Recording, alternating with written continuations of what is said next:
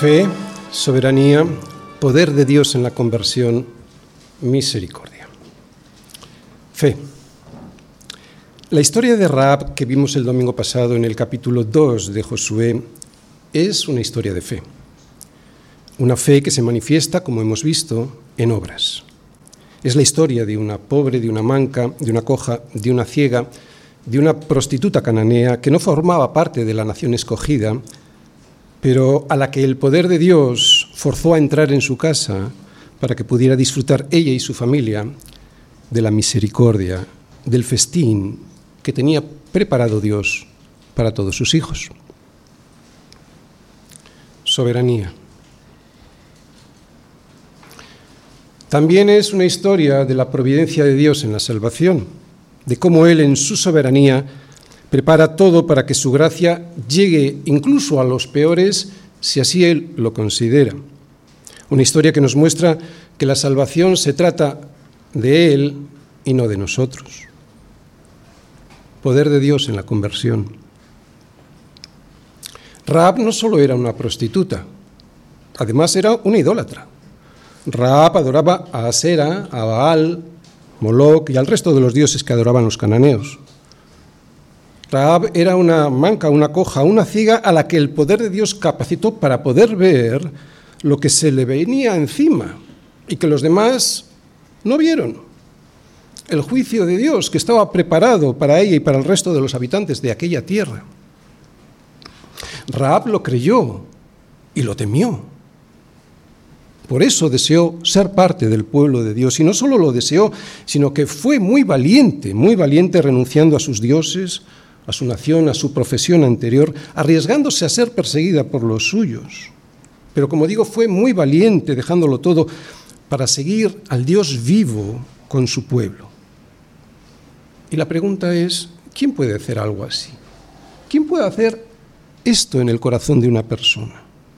Solo Dios puede hacerlo. Así que es este el poder de Dios que vimos en el capítulo 2, ¿no?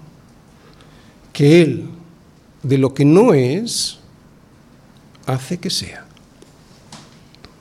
En Raab podemos ver una verdadera conversión. Cuando alguien, al conocer quién es Él, alguien vendido al pecado, y quién es Dios, su justicia y su juicio, está dispuesto a dejar todo lo anterior para seguir a Dios en compañía de su pueblo, entonces, entonces estamos ante una verdadera conversión. ¿Lo has dejado todo? ¿Lo has dejado todo atrás, como vemos que hizo Raab, siendo parte del pueblo de Dios? ¿Has clamado? ¿Has clamado como vimos que hizo Raab? Raab clamó por su vida porque sabía que estaba condenada a muerte. ¿Sabes que si no fuese por la misericordia de Dios, tú también estarías condenado a muerte? Misericordia. En el capítulo 6 podemos ver que ella fue salva de la condenación del juicio de Dios sobre la ciudad de Canaán. Destruyeron todo, todo a fila de espada, y consumieron con fuego la ciudad y todo lo que en ella había. Todo, todo, todo menos a Raab y su familia. Aquí en la preservación de su vida podemos ver la misericordia de Dios, pero más aún, no solo preservó la vida es que también fue recibida y aceptada por los israelitas como parte del pueblo de Dios, hasta tal punto que incluso se casó con uno de ellos que la hizo entrar en el linaje del rey David y por lo tanto del Señor Jesús. Menuda misericordia. Sobre todo sabiendo de dónde venía y qué es lo que hacía antes de clamar por su vida. Pues mi hermano, el Dios de Raab es el mismo hoy. No renuncies, jamás desistas con tus hijos. Saber que la misericordia y el poder de Dios puede alcanzar a los peores, como vimos con Rab, es algo que te debe animar a no abdicar de tu misión en tu casa. Pero esfuérzate. Y sé valiente, muy valiente como lo fue Rab. Sigue a la verdad. Y lo que hoy vamos a ver en el capítulo 3 es el momento en el que el pueblo de Dios, comandado por Josué, se dispone a atravesar el río Jordán para llegar a poseer la tierra de la promesa. Este relato es una imagen de cómo podemos superar las dificultades de la vida cristiana y en él tenemos una representación de la victoria que Dios nos da sobre los problemas que aparecen en nuestro caminar cristiano. En este relato veremos cómo debemos prepararnos. Esta palabra va a ser clave durante todo el día de hoy. ¿Cómo debemos prepararnos para superar todas las dificultades que aparecen en nuestra vida en forma de río Jordán? Vamos a leer Josué 3, versículos del 1 al 17. Josué se levantó de mañana, él y él y todos los hijos de Israel partieron de Sitín y vinieron hasta el Jordán y reposaron allí antes de pasarlo. Y después de tres días los oficiales recorrieron el campamento y mandaron al pueblo diciendo, Cuando veáis el arca del pacto de Yahvé vuestro Dios y los levitas y sacerdotes que la llevan, vosotros saldréis de vuestro lugar y marcharéis en pos de ella. ¿Para qué? a fin de que sepáis el camino por donde habéis de ir, por cuanto vosotros no habéis pasado antes de ahora por este camino. Pero entre vosotros y ella haya distancia como de dos mil codos, no os acerquéis, no os acercaréis a ella. Y Josué dijo al pueblo, Santificaos, porque Yahvé hará mañana maravillas entre vosotros. Y habló Josué a los sacerdotes diciendo, Tomad el arca del pacto y pasad delante del pueblo. Y ellos tomaron el arca del pacto y fueron delante del pueblo. Entonces Yahvé dijo a Josué, desde este día comenzaré a engrandecerte delante de los ojos de todo Israel, para que entiendan que como estuve con Moisés, así estaré contigo. Tú pues mandarás a los sacerdotes que llevan el arca del pacto, diciendo, cuando hayáis entrado hasta el borde del agua del Jordán, pararéis en el Jordán. Y Josué dijo a los hijos de Israel, acercaos y escuchad las palabras de Yahvé vuestro Dios. Y añadió Josué, en esto conoceréis que el Dios viviente está en medio de vosotros, y que Él echará de delante de vosotros al cananeo, al eteo, al ebeo, al cebeceo, al jerjeseo, al amorreo y al jebuseo. He aquí, el arca del pacto del Señor de toda la tierra pasará delante de vosotros en medio del Jordán. Tomad, pues, ahora doce hombres de las tribus de Israel, uno de cada tribu y cuando las plantas de los pies de los sacerdotes que llevan el arca de Yahvé, Señor de toda la tierra, se asienten en las aguas del Jordán, las aguas del Jordán se dividirán porque las aguas que vienen de arriba se detendrán en un montón. Y aconteció. El milagro ocurrió cuando partió el pueblo de sus tiendas para pasar el Jordán con los sacerdotes delante del pueblo llevando el arca del pacto cuando los que llevaban el arca entraron en el Jordán y los pies de los sacerdotes que llevaban el arca fueron mojados a la orilla del agua, porque el Jordán suele desbordarse por todas sus orillas todo el tiempo de la siega. ¿En qué consistió el milagro? En que las aguas que venían de arriba se detuvieron, como en un montón bien lejos de la ciudad de Adán, que está al lado de Saretán, y las que descendían al mar de Arabá, al mar salado, se acabaron y fueron divididas, y el pueblo pasó en dirección de Jericó. Mas los sacerdotes que llevaban el arca del pacto de Yahvé estuvieron en seco, firmes en medio del Jordán, hasta que todo el pueblo hubo acabado de pasar el Jordán y todo Israel pasó en seco. ¿Cómo superar las dificultades? Los preparativos para atravesar el Jordán, Josué 3, versículos del 1 al 17. Bien, el tema de hoy consiste en ver cómo debemos prepararnos para poder superar todas las dificultades que aparecen en nuestra vida cristiana en forma de, río Jordán. Y este tema lo voy a exponer a través del siguiente esquema. Primera parte, introducción. ¿Cuál era la situación del pueblo de Israel en ese momento? Segunda parte, la partida. Lo veremos en el versículo 1. Tercera parte, los preparativos. Esto lo veremos en el versículo del 2 al 6. Cuarta parte, las instrucciones de Dios, versículos del 7 al 13.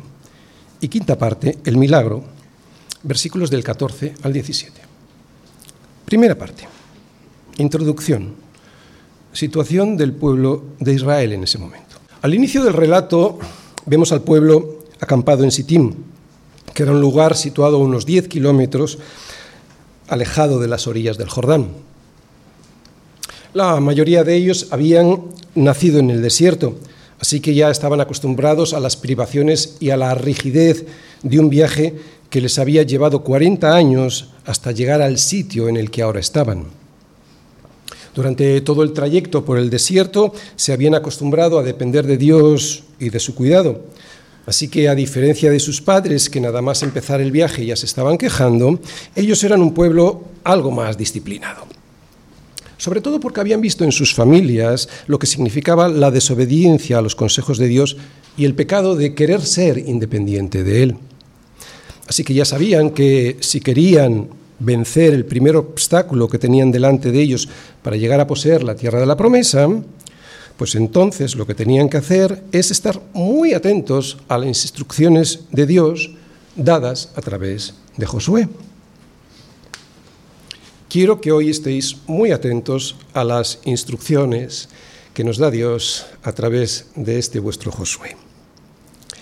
Atrás dejaban la esclavitud de Egipto y también el desierto con sus penurias.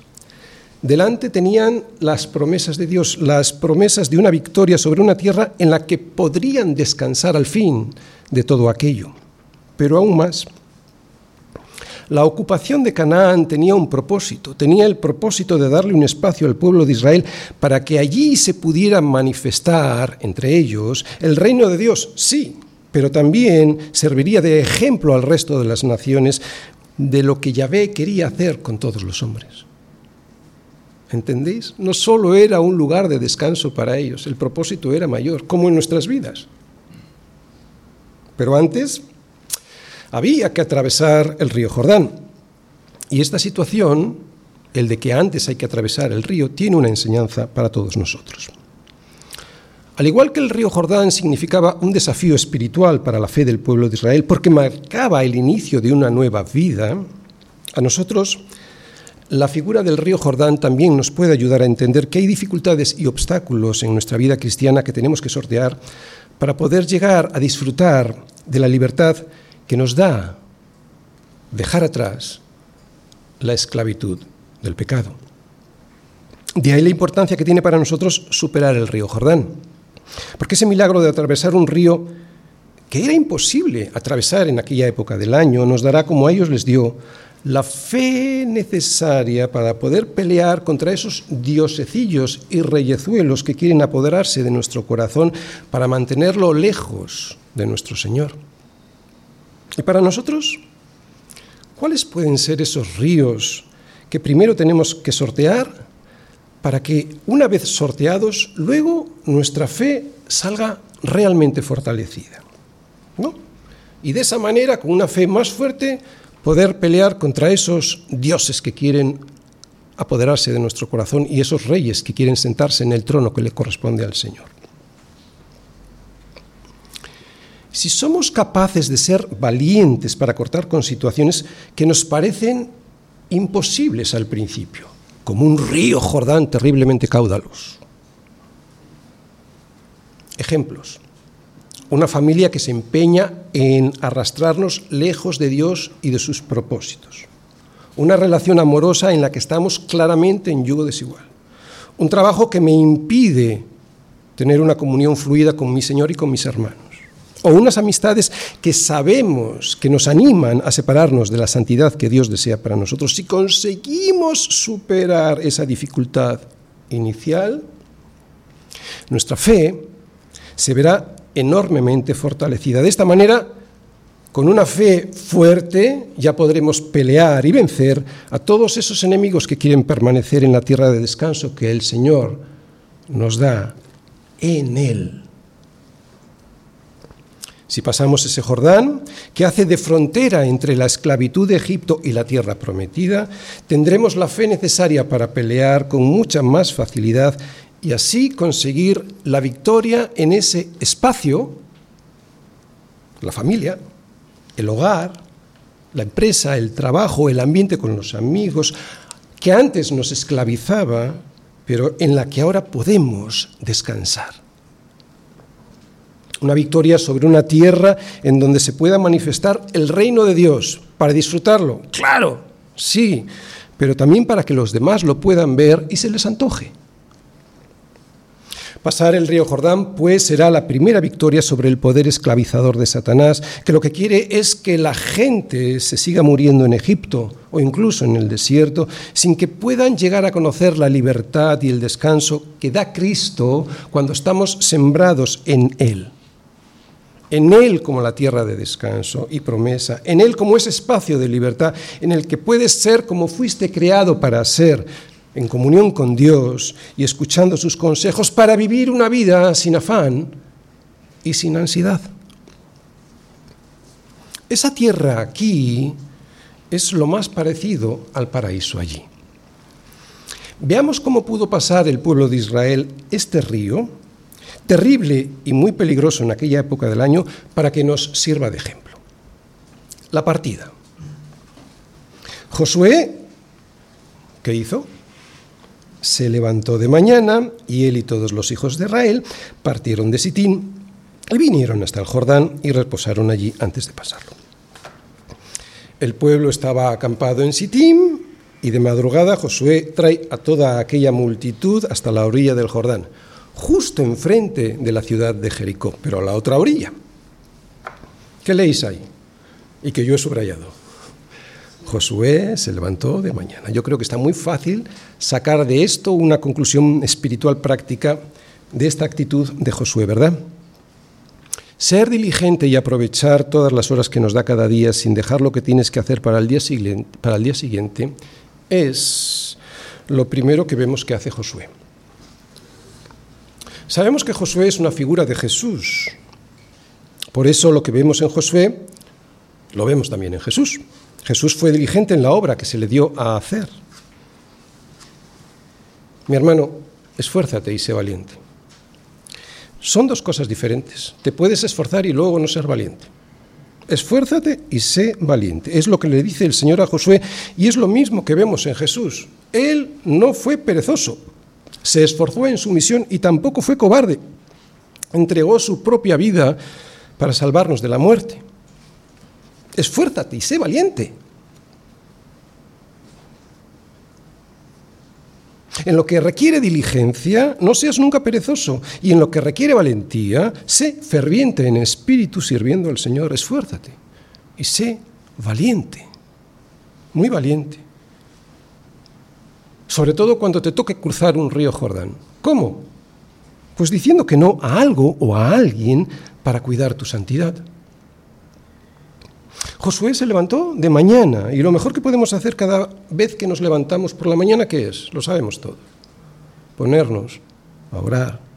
Si quieres servir al Señor, y eso es lo que todos debemos hacer, ¿no? aunque sea en casa, en casa, en el trabajo, en la escuela, lo primero que debes hacer es postrarte ante sus pies para encomendarlo todo a su voluntad. Nada de lo que vayas a hacer en el servicio al Señor y todo lo que, todo lo que hacemos debiera estar enfocado al servicio al Señor, será útil si primero no se lo entregamos al Señor en cuanto nos levantamos. Y entregarlo no significa ponerlo en sus manos y decir que lo bendiga, sin más, no. Entregarlo significa preguntarle si eso que queremos hacer lo tenemos que hacer o lo tenemos que dejar y en su caso pedir dirección para poder hacerlo. Así que esto es lo que hay que hacer en cuanto nos levantamos. Y antes de organizar los preparativos, que va a ser el meollo del sermón de hoy, antes de organizar los preparativos, especialmente si tenemos que cruzar algún Jordán que se nos presente en el camino. Aprovechar los primeros momentos del día para orar y para tener comunión con Dios. Preparativos, tercera parte. Y después de tres días los oficiales recorrieron el campamento. Muy bien, a partir de aquí veremos tres directrices que se le dan al pueblo para atravesar el Jordán, ¿de acuerdo? Tres directrices. Primera instrucción. Dios va delante. Versículos 3 y 4. Y mandaron al pueblo diciendo, cuando veáis el arca del pacto de Yahvé vuestro Dios y los levitas sacerdotes que la llevan, vosotros saldréis de vuestro lugar y marcharéis en pos de ella, en pos de ella, en pos de ella. ¿Para qué? A fin de que sepáis el camino por donde habéis de ir. ¿Os dais cuenta lo que quiere decir detrás del Señor? A fin de que sepáis el camino por donde habéis de ir, por cuanto vosotros no habéis pasado antes de ahora por este camino, pero entre vosotros y ella haya distancia como de dos mil codos, no os acercaréis a ella. El arca de la alianza representaba la presencia de Dios. Más aún, representaba no solo la presencia de Dios entre el pueblo, sino que era también el símbolo del pacto que Dios había hecho con su pueblo. ¿Cómo era el arca de la alianza? La mayoría ya, ya lo conocéis, era un baúl, era un, un arcón, era un cofre que estaba revestido de oro por dentro y por fuera, hecho de madera de acacia. Este arca que solía estar en el tabernáculo y que era el único mueble que había dentro del lugar santísimo, era transportada al aire por dos varas, también de madera de acacia y revestidas de oro, que los sacerdotes cargaban sobre sus hombros. Por fuera, en las cuatro esquinas, tenía cuatro anillas, una en cada esquina, que servían para poner las varas y transportar el arca. La cubierta era de oro, de oro macizo, y sobre ella había dos querubines de oro, uno frente al otro, con las cabezas inclinadas y sus alas extendidas, protegiendo la cubierta que era el propiciatorio. El arca se posaba sobre cuatro patas, evitando de esta manera el contacto directo con el suelo. Los porteadores no podían tocar el arca nada más que a través de esas varas para su transporte y que siempre estaban introducidas en las anillas. Dentro del arca estaban las tablas de la ley. Josué a través de los oficiales le dice al pueblo que preste atención al arca y que cuando vean erguirse sobre sus la vean erguirse sobre sus hombros, los hombros de los levitas sacerdotes, que la siguieran. De esta manera, los ojos de todos ellos debían estar puestos en el arca, que iba marcando el camino por donde tenían que ir hasta la tierra prometida. Esta era la enseñanza para ellos, que no sabían el camino, que era Dios quien les tenía que guiar por eso era Dios quien tenía que ir delante, que era Él quien tenía que abrir el río Jordán, que era Dios quien le tenía que dar al pueblo la victoria y que todo eso estaba basado en, la, en el arca, en la alianza que Él había hecho con ellos. ¿Entendéis? Así que el primer paso para poder cruzar el Jordán nos enseña que se trata de Él, que nuestra victoria viene de Él, que nosotros lo que tenemos que hacer es seguirle. Y esta es la primera enseñanza espiritual práctica para nosotros, que nuestra victoria viene de Dios y que de la misma manera que el pueblo de Israel debía tener puestos sus ojos en el arca, nosotros ¿dónde tenemos que tener los ojos puestos? En el arca, en Jesús, que es el autor y consumador de la fe. ¿Veis? El arca es un tipo de Jesús. Él es el arca a la cual debemos seguir hoy para llegar a la tierra prometida. Por eso cuando Jesús nos dice, yo soy la luz del mundo, el que me sigue no andará en tinieblas, sino que tendrá la luz de la vida, podemos seguirle con la plena certeza de que si lo hacemos, no tropezaremos en este mundo lleno de peligros. Lo sabemos perfectamente, ¿a que sí? Ya muchos hemos experimentado aquí el desastre que significa no seguir al arca, que es Jesús. Solo así, siguiendo a la luz que desprende el Señor a través de la revelación que Dios nos da en sus escrituras, llegaremos al final de nuestro peregrinaje a la tierra prometida con garantías de éxito. ¿Os dais cuenta? Por eso la segunda enseñanza que podemos ver en estos versículos es que es Dios quien va adelante ganando las batallas. Con respecto a la distancia que debía mantener el pueblo detrás del arca, dice 2.000 codos, que es cerca de un kilómetro. Hay comentaristas que dicen que al ser el arca el símbolo de la presencia de Dios y que los levitas eran los únicos que podían estar cerca, los 2.000 codos que debían mantener de distancia significaban el respeto a la santidad de Dios. Bueno, puede ser, yo soy de los pocos que piensa que francamente no creo que sea concretamente eso, sino que era más bien una cuestión de logística, o por lo menos las dos cosas. Fijaos, esa distancia les permitía al pueblo, al pueblo entero, eran muchísimos, miles, millones, poder seguir el arca y ser testigos de la división del Jordán. De esta manera se podría percibir desde lejos, si estás cerca no lo percibes también, desde lejos el gran milagro y quién era el autor del milagro del que iban a ser espectadores. Pero junto a la distancia para poder seguir el arca y ver el milagro que mostraría quién era el que iba a dar la victoria, el pueblo debía seguir otra instrucción. Y vamos a estar muy atentos. Segunda directriz. El pueblo tiene que prepararse. Y Josué dijo al pueblo, santificaos, porque Yahvé hará mañana maravillas entre vosotros. Santificaos. ¿Por qué? Porque tenéis que ver algo que si no os santificáis, si no estáis preparados, no vais a ver. Santificarse significaba, significa prepararse o separarse de todo lo que les podía alejar de Dios. Y la razón por la cual ellos lo debían hacer así nos la da Josué. Porque Yahvé hará mañana maravillas entre vosotros. Josué les manda a santificarse, o sea, prepararse para lo que Dios iba a hacer entre ellos. Era vital que el pueblo de Dios llegara a entender que quien iba a hacer el milagro que iban a ver, la apertura del río Jordán, era una obra única y exclusivamente de Dios. Este pueblo pues debía separarse de los ídolos que todavía tendrían entre ellos para que cuando ocurriera el milagro no llegaran a pensar que había sido por esos diosecillos que habían traído de Egipto, que es lo que nos ocurre muchas veces a nosotros. A veces nosotros cuando logramos pasar un Jordán, ¿qué pensamos? Que lo hemos pasado por nuestra justicia, por nuestro saber hacer, por nuestro buen corazón. Esos ídolos, ¿os dais cuenta lo que quiere decir Josué? Pero cuidado porque no es así, no es por tu justicia, ni por la rectitud de tu corazón que entras a poseer la tierra de ellos. Les dijo Moisés, ya Moisés se lo había dicho al pueblo de Dios. Moisés, pobre hombre, la mayoría, el mayor esfuerzo, la mayor parte de su trabajo que tuvo que hacer durante 40 años de travesía por el desierto con el pueblo de Israel fue luchar para que dejasen de adorar a esos dioses que habían traído de Egipto y solo adorasen a Yahvé. Y la mayor parte de mi trabajo con vosotros y conmigo mismo consiste en luchar para que dejemos de adorar a esos dioses en los que todavía confiamos.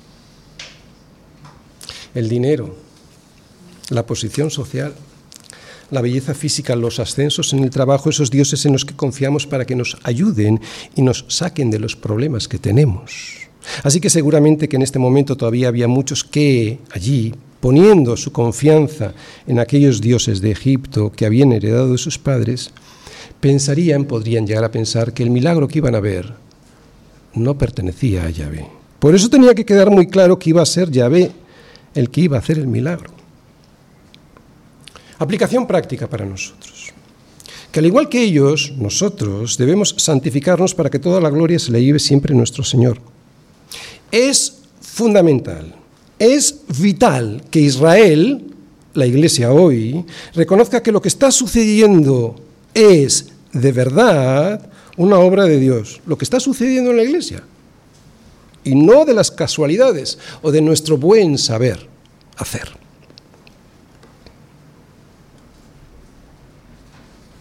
No sé si te has dado cuenta, pero todos los domingos el Señor abre un Jordán delante de nuestros ojos.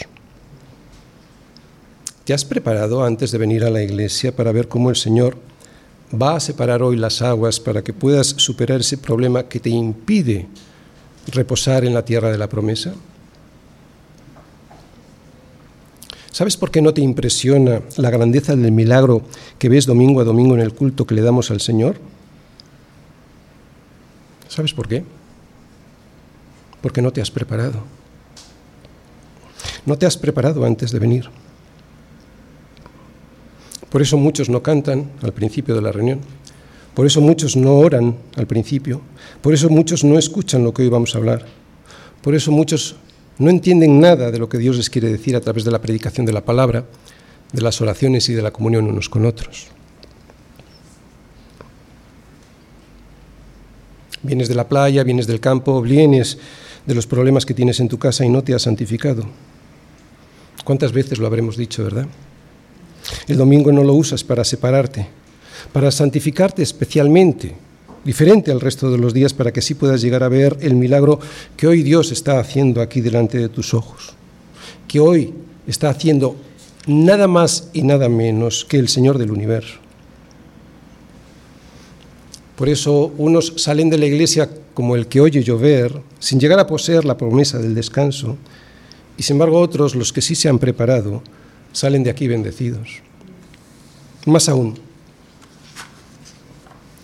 ¿sabes por qué estás tan aburrido de la vida? ¿Sabes por qué todo te parece tan ordinario? Porque ya no ves los milagros de Dios y eso es porque no te preparas cada mañana para verlos. Sal de donde estás, prepárate, apártate para Dios cada mañana, sé santo y te sorprenderás de lo que hace Dios en tu vida día a día. No te equivoques. Dios no te va a dar el descanso que necesitas sin santidad. Al igual que un padre desea darle regalos a sus hijos, pero que les pone la condición del buen comportamiento porque si no les estaría mandando un mensaje equivocado, igual nuestro Padre que está en los cielos. Él está deseando darnos buenas dádivas, pero su justicia no le permite pasar por alto el pecado en su casa. Así que lo primero que tenemos que hacer para poder pasar el Jordán es entender que Dios va adelante y nosotros detrás porque es Él el que hace el milagro. Y segundo, prepararse. Ser santo. Sin santidad, sin santidad nadie verá a Dios ni sus milagros. Tercera directriz. Ministerio de los sacerdotes. Y habló Josué a los sacerdotes diciendo, tomad el arca del pacto y pasad delante del pueblo. Y ellos tomaron el arca del pacto y fueron delante del pueblo.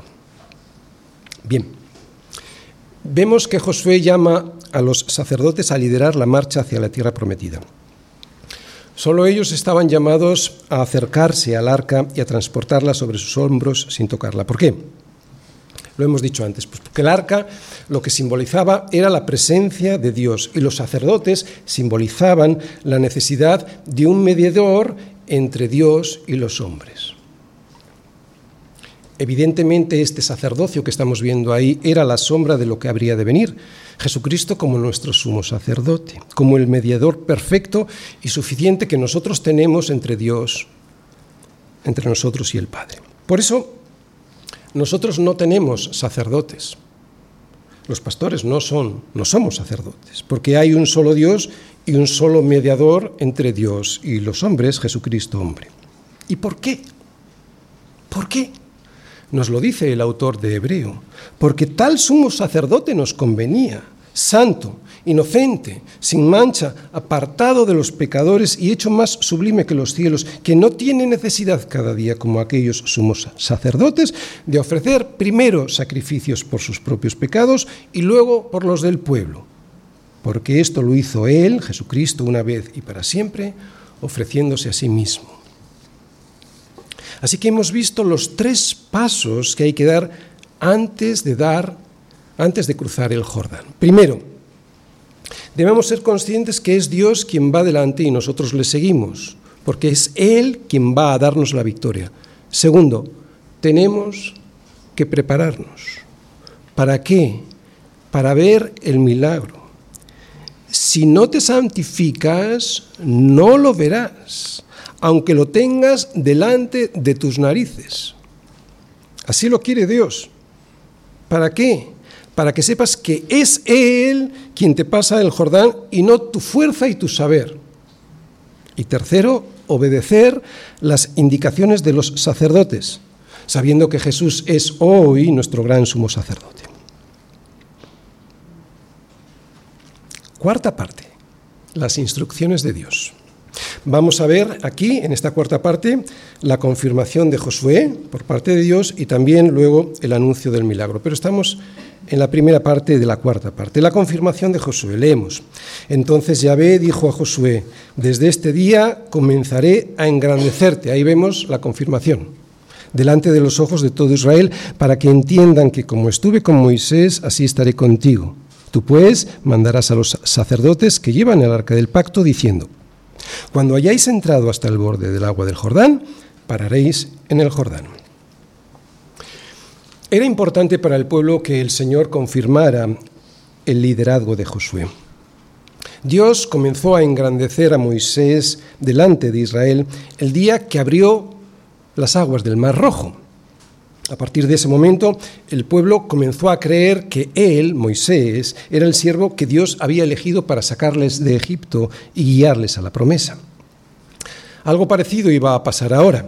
Dios iba a abrir el Jordán para que el pueblo fuera consciente de que Dios había elegido a Josué para guiarles hacia la tierra de la promesa y poseerla. Enseñanza para nosotros hoy. El servicio de cualquier siervo del Señor debe descansar siempre en la obra de Dios y en su poder. En la obra de Dios y su poder, no en la obra de uno y en el poder de uno propio, no en el proyecto personal de cada uno y en sus propias fuerzas. La apertura del río Jordán fue un milagro.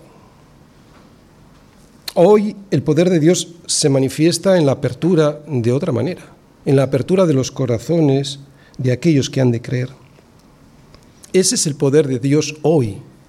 Y sus siervos han de usar ese poder que Dios realiza en los corazones para guiar y conducir al pueblo hasta la tierra de descanso que es Jesús. ¿Os dais cuenta? No es otra nuestra labor. La obra es de Dios y el poder también. Solo nos toca guiar al pueblo hacia la promesa que es Jesús. Pero hay otra enseñanza. Nadie es insustituible en la obra de Dios. Así como Moisés murió y el Señor levantó a Josué, hoy pasa igual. Dios siempre levanta a nuevos líderes para que su obra se manifieste a través de su poder. Qué importante es entender esto bien. Hay tantas personas en las iglesias que dependen del pastor y de su ministerio cuando lo que debieran de depender es de la obra de Dios y de su poder, ¿verdad? Esta es la desgracia de muchos cristianos, que si el pastor permanece firme, ellos están firmes, y si él cae, ellos también caen. Esta es la enseñanza. No podemos depender de Moisés o de Josué, dependamos del Señor. El anuncio del milagro. Y Josué dijo a los hijos de Israel, acercaos y escuchad las palabras de Yahvé vuestro Dios. Primera cosa que he subrayado, escuchad las palabras del Señor. Versículo 10. Y añadió Josué, en esto conoceréis que el Dios viviente está en medio de vosotros, y que Él echará de delante de vosotros al cananeo, al eteo, al ebeo, al fereceo, al jerjeseo, al amorreo y al jebuseo. He aquí, el arca del pacto del Señor de toda tierra pasará delante de vosotros en medio del Jordán. Tomad pues ahora doce hombres de las tribus de Israel, uno de cada tribu. Y cuando las plantas de los pies de los sacerdotes que llevan el arca de Yahvé, Señor de toda la tierra, se asienten en las aguas del Jordán, las aguas del Jordán se dividirán, porque las aguas que vienen de arriba se detendrán en un montón.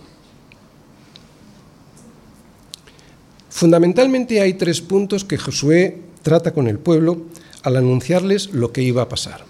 Primero, lo tenéis ahí subrayado, que quien hablaba era Dios, no él. Segundo, que Dios es un Dios vivo, está subrayado ahí también, y que se va a manifestar con, poder en medio de ellos para fortalecer su fe. Esto es importantísimo y quiero que estéis muy atentos al segundo punto. Para fortalecer su fe. Y tercero, para que supieran que el milagro que iban a ver era debido al pacto que Dios había hecho con ellos. Primero, Primer asunto que Josué trata con el pueblo. Vemos que Josué transmite fielmente las palabras de Dios y aquí está muy claramente la enseñanza. El siervo de Dios debe transmitir a su pueblo solo las palabras del Señor. Cada domingo los siervos del Señor deben decir acercaos y escuchad las palabras de Yahvé vuestro Dios. Y para poder hacerlo con fidelidad, un siervo se ha de preparar. No es posible transmitir las palabras de Dios fielmente sin estudiar la palabra de Dios. Un pastor ha de ser diligente en el estudio de la palabra semana a semana para buscar en ella lo que Dios quiere decirle a su pueblo. Y para que el pueblo de Dios hoy pueda escuchar de verdad la palabra de Dios, ha de tener un pastor que no les cuente su propia opinión, sino que se ciña a lo que está diciendo la Escritura versículo a versículo. Y el pueblo, cuando se acerque a escucharle, tiene que discernir bien esto. no puede aceptar como palabra de Dios las visiones y los sueños del que está hablando. O las ideas que este señor ha sacado de la prensa de la mañana. No os riáis porque yo los he conocido. Segundo asunto que Josué trata con él, con el pueblo. El objetivo de exponer fielmente la palabra de Dios, que es el que vemos en Josué, es fortalecer la fe del pueblo. Por eso les dice, escuchad las palabras de vuestro Dios. ¿Por qué? Porque la fe es por el oír y el oír por la palabra. Por eso vemos que el pastor Josué alienta al pueblo y les recuerda que el objetivo de su peregrinaje es que el Dios viviente, el Dios que vive en medio de vosotros, echará de, delante de vosotros al cananeo, al eteo, al ebeo, al fereceo, al jerjeseo, al amorreo y al jebuseo. Josué, ¿y cómo sabremos que eso lo hará el Señor? ¿Cómo se puede fortalecer nuestra fe para creer que el Señor terminará de echar a todos esos cananeos de nuestro corazón? Lo dice Josué. En esto conoceréis que el Dios viviente echará de delante de vosotros al cananeo, al eteo, al ebeo, al fereceo, al jerjeseo, al amorreo y al jebuseo. ¿En qué? Por eso debían estar atentos a lo que iba a ocurrir. ¿En qué? Cuando las plantas de los pies de los sacerdotes que llevan el arca de Yahvé, Señor de toda la tierra, se asienten en las aguas del Jordán, las aguas del Jordán se dividirán. Así que lo que les está diciendo Josué es que si Dios, que estén atentos a lo que van a ver, porque si Dios es capaz de abrir el río Jordán, también sería capaz de darles la victoria sobre sus enemigos que si Dios era capaz de hacer que las fuerzas de la naturaleza le obedecieran de esa manera, entonces ya no tendrían que tener dudas, ¿veis cómo la fe se fortalece? Ya no tenían que tener dudas de su poder para derrotar a los cananeos como les prometió. Solo lo he hecho una vez, lo voy a volver a hacer hoy.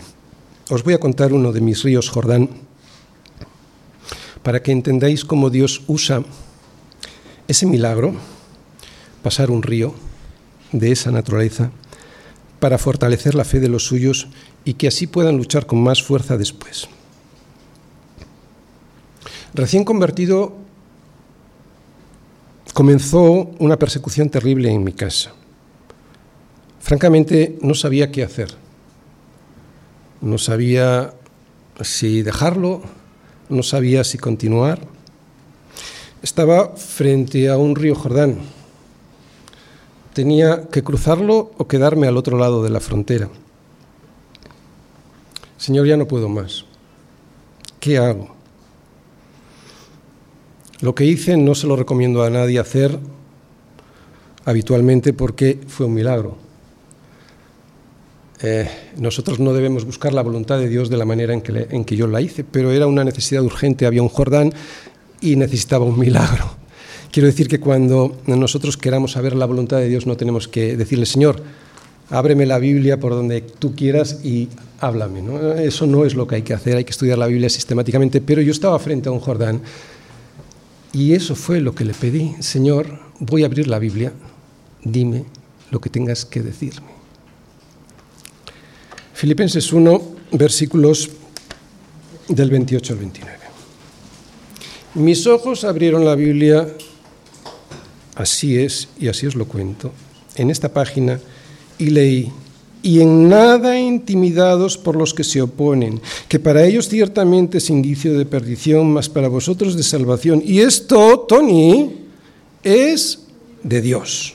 Porque a ti te es concedido a causa de Cristo no solo que creas en Él, como hasta ahora, sino que también padezcas por Él.